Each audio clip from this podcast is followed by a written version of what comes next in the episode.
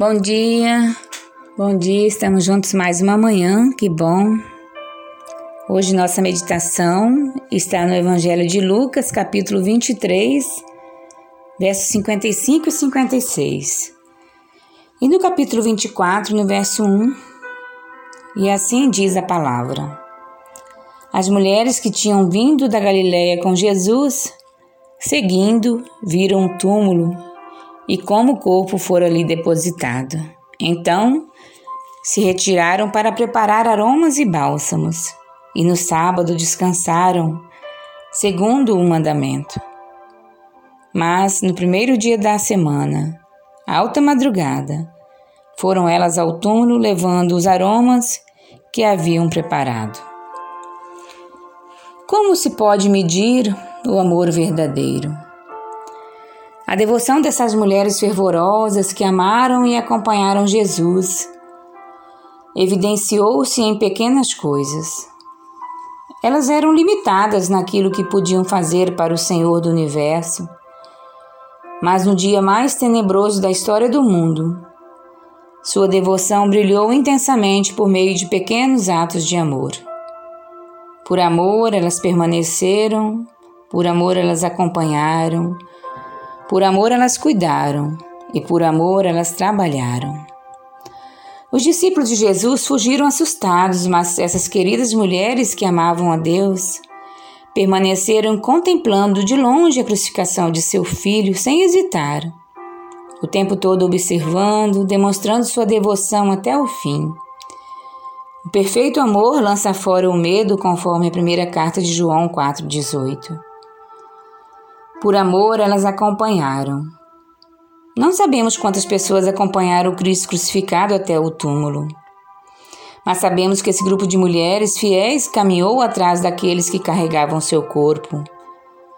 E elas o seguiram por um motivo especial. Precisavam aprender o caminho até o túmulo de Jesus. Por amor, elas cuidaram. Essas mulheres valentes e cuidadosas perceberam que o corpo de Jesus não havia sido corretamente preparado para ser sepultado. Movidas por compaixão, elas decidiram atender à última necessidade do Mestre aqui na terra. Diante de tudo o que havia acontecido, tratava-se de um ato simples e até mesmo irrelevante, elas devem ter pensado, mas decidiram que deviam cuidar corretamente do corpo do seu amigo morto.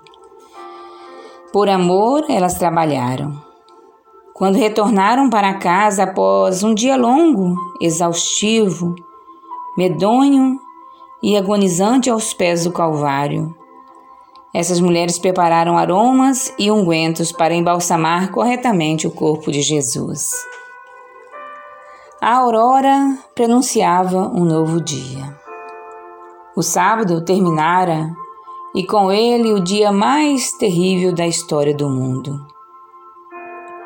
Para as mulheres fiéis que permaneceram ao pé da cruz, que presenciaram a crucificação e todos os maus tratos infligidos a Jesus e que acompanharam seu corpo até o túmulo, era chegada a hora de cuidar dos últimos preparativos.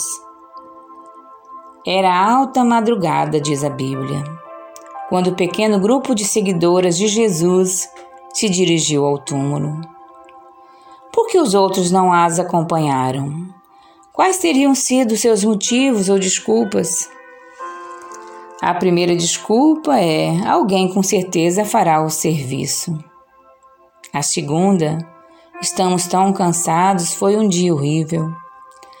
A terceira, a responsabilidade certamente é dos discípulos de Jesus. E a quarta desculpa: não há nada para fazer.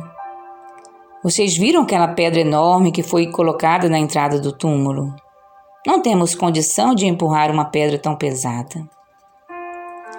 Esses motivos talvez parecessem legítimos para alguns. No entanto, em respeito ao seu Salvador, por afeição a um amigo e pela fidelidade que o amavam, nada impediu que essas mulheres exemplares de fazer o que desejavam por aquele a quem elas acompanharam até o fim. Pequenas coisas, atos simples, Mesmo assim, cada uma delas revelou um coração cheio de amor a Deus.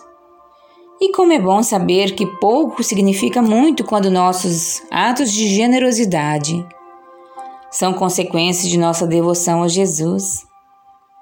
Você se lembra de alguma coisa pequena que pode ser feita hoje a favor de seu amigo e Salvador?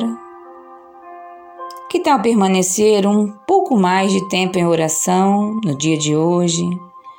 Obedecê-lo um pouco mais? Cuidar um pouco mais do seu povo?